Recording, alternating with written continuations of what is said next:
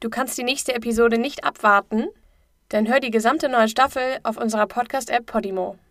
Meld dich jetzt an unter www.podimo.de slash ungelöst mit OE.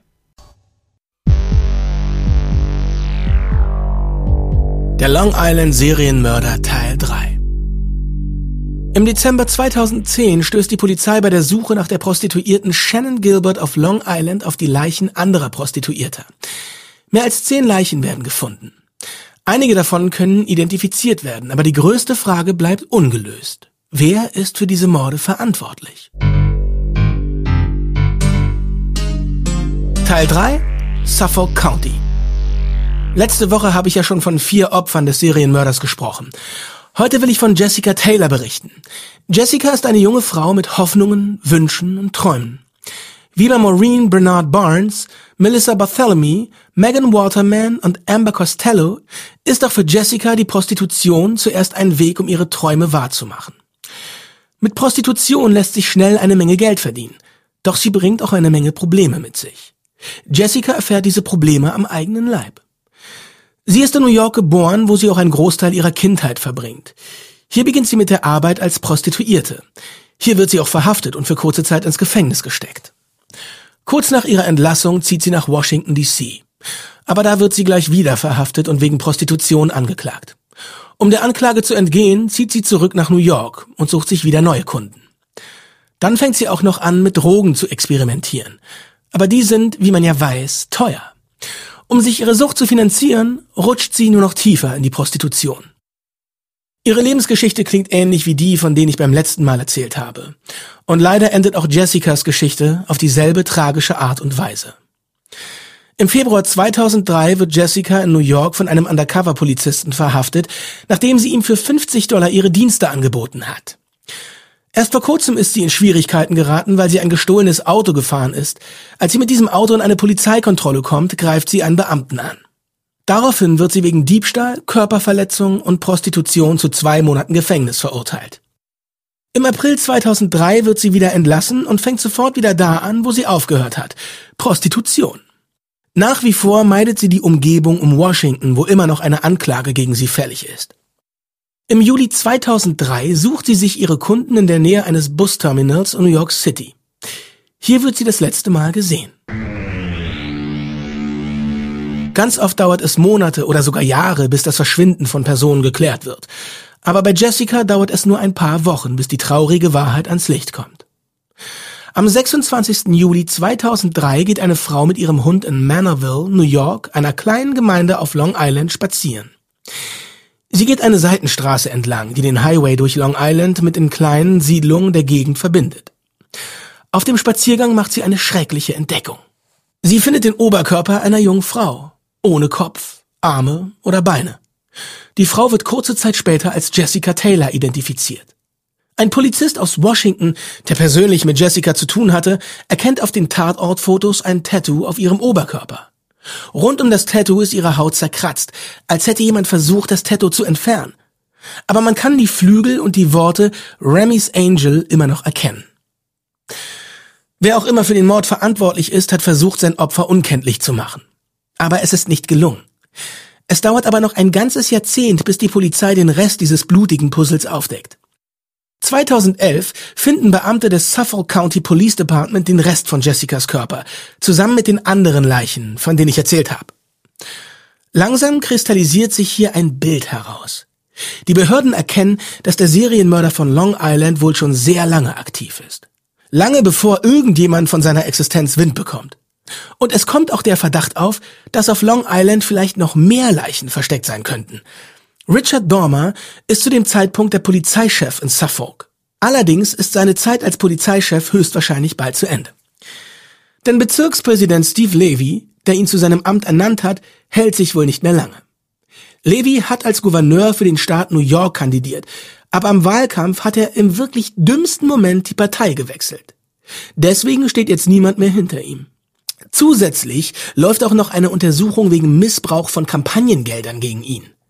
Um sich nicht die Blöße einer Abwahl geben zu müssen, wird er einfach bei der nächsten Wahl gar nicht erst kandidieren. Und damit bleibt wohl auch Polizeichef Richard Dormer auf der Strecke. Neue Bezirkspräsidenten ersetzen oft Beamte in Führungspositionen und wahrscheinlich wird es auch Dormer so ergehen. Also nimmt er sich vor, sein letztes Jahr im Amt zu genießen.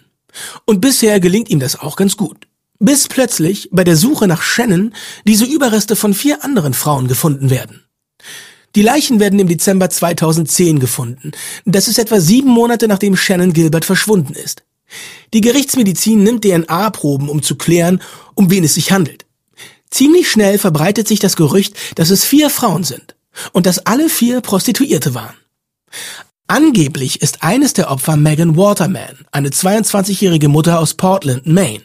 Sie wurde nur ein paar Kilometer vom Fundort das letzte Mal gesehen. Im Januar 2011 werden die Opfer per DNA-Test dann tatsächlich identifiziert. Und Dormer hält eine Pressekonferenz, um die Öffentlichkeit zu informieren. Er hat selbst auch eine Vermutung, wer für die Morde verantwortlich ist. Ein Serienmörder, der die Gegend um Gilgo Beach benutzt, um seine Opfer loszuwerden. Es ist nicht wirklich überraschend, dass weltweit Medien neugierig werden, als die Nachricht von einem Serienmörder, der es auf junge Frauen abgesehen hat, publik wird. Alle großen Nachrichtensender sind bei der Pressekonferenz dabei und alle haben ihre eigene Theorie, was die Frauen, die in Long Island gefunden wurden, angeht.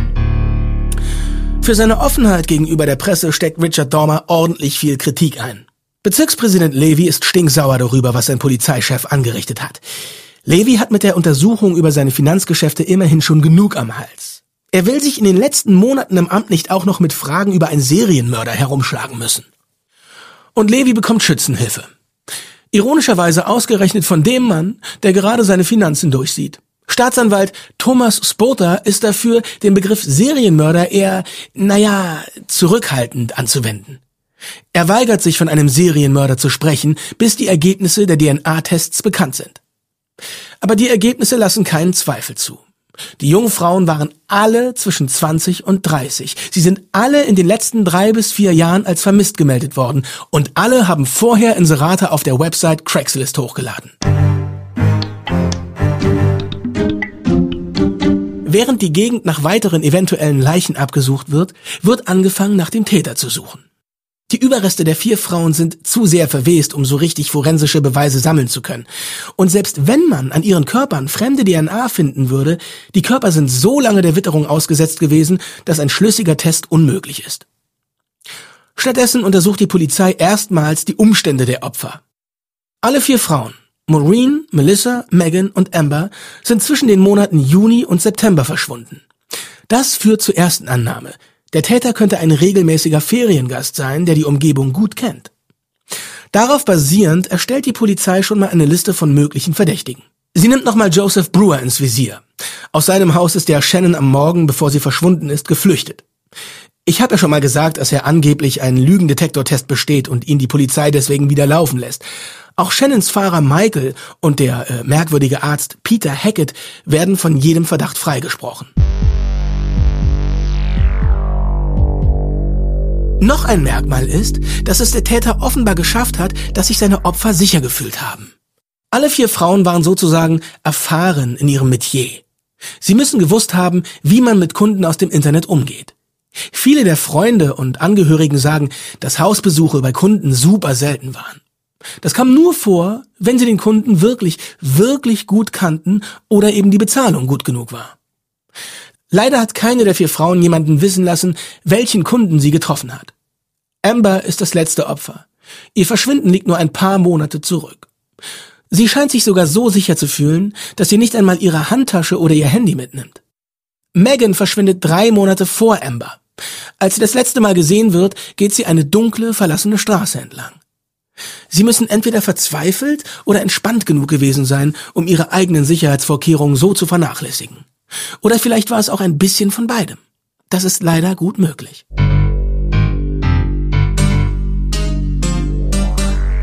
Als weitere Methode versuchen die Ermittler, die Identität des Mörders mit Hilfe von Telefon- und E-Mail-Verkehr der Opfer herauszufinden. Sie wissen, dass sowohl Maureen als auch Melissa ihre Handys benutzt haben, nachdem sie als vermisst gemeldet wurden. Maureen's Handy wurde für kurze Zeit in der Nähe von Fire Island eingeschaltet. Das war so etwa ein Monat nach ihrem Verschwinden. Die Geschichte von Melissas Handy ist, wie du dich vielleicht erinnerst, um einiges düsterer. Ein unbekannter Mann ruft damit mehrere Monate lang Melissas jüngere Schwester Amanda an und terrorisiert sie. Er kennt persönliche Einzelheiten über ihr Leben und ihre Schwester. Die Polizei schließt daraus, dass sich der Täter wohl längere Zeit in Melissas Umkreis bewegt hat. Melissa lebte in New York und Amanda hat sie dort regelmäßig besucht. Die Ermittler vermuten, dass der Mörder Melissa bereits da gekannt hat. Vielleicht war er ein Stammkunde? Neben den Handyaufzeichnungen setzt die Polizei vor allem auf die E-Mails der Opfer. Aber die Ermittler finden nichts als eine Anzahl von anonymen E-Mail-Adressen, die nirgendwo hinführen. Das Nachrichtensystem von Craigslist ist berüchtigt dafür, die E-Mail-Adressen der Benutzer zu anonymisieren. Und mit einem virtuellen Netzwerk ist es auch ein Kinderspiel, seine IP-Adresse zu verfälschen. Um den Täter aufzuspüren, brauchen die Ermittler mehr Beweismaterial. Daher wird die Umgebung der Fundstelle trotz Kälte und Wind, solange es geht, weiter abgesucht. Aber im Januar und Februar müssen die Sucharbeiten unterbrochen werden, bis sich das Wetter wieder verbessert hat. Als die Sucharbeiten im März wieder beginnen, stoßen die Ermittler in wirklich erschreckend kurzer Zeit auf die nächste Leiche.